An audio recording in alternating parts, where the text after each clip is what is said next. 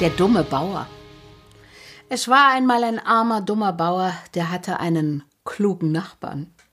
Zu dem ging er jeden Abend und fragte ihn, was er am andern Morgen zu tun gedenke.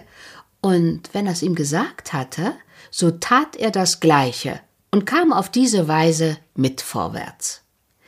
Endlich aber verdroß den klugen Bauern das ewige Fragen und er beschloss, seinem Nachbarn einen bösen Streich zu spielen.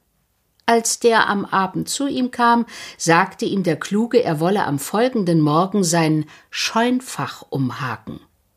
Der Dumme nahm die Auskunft für ernst und zog am nächsten Tag mit Ochsen und Hakenpflug auf die Scheunendiele.